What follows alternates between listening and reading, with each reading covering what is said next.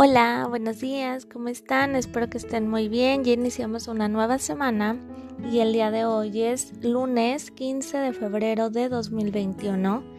Iniciamos con la materia de español con el tema de signos de puntuación. Los signos de puntuación sirven para separar y ordenar las ideas de un texto. Escribimos coma después de cada elemento de una lista y punto y coma para separar cada lista en un grupo de listas. El punto se usa para terminar una oración.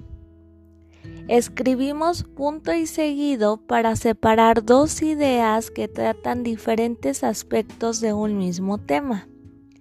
Y por último, el punto y aparte sirve para marcar el final de un párrafo.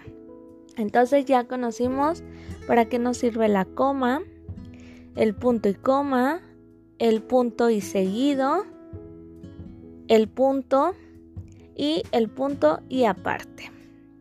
Ahora vamos a nuestro cuadernillo y la indicación dice, coloca el signo de puntuación adecuado a cada oración. Se las voy a leer y yo les voy a decir dónde van a tener que poner el signo. La primera dice, mi abuela, ahí tienen que poner un signo.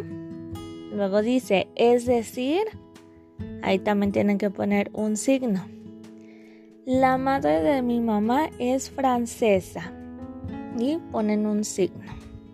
La segunda, cuando vengas, avísame. Ahí tienen que poner un signo. María y un signo. La tercera. Tienen que poner un signo.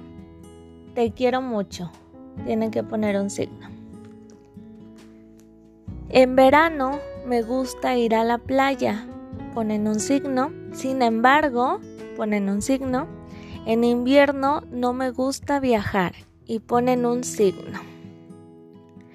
Recuerda que también podemos poner los signos de admiración. Los signos de admiración, ¿quién recuerda qué son? Bueno, los signos de admiración nos sirven para indicar sorpresa, asombro, alegría, deseo. Entonces pueden poner cualquiera de esos. Y al terminar, recuerda que debes de mandarme tu evidencia para poderla revisar. Cualquier duda me dices y con mucho gusto te apoyo. Que tengas un bonito día. Cuídate mucho. Adiós.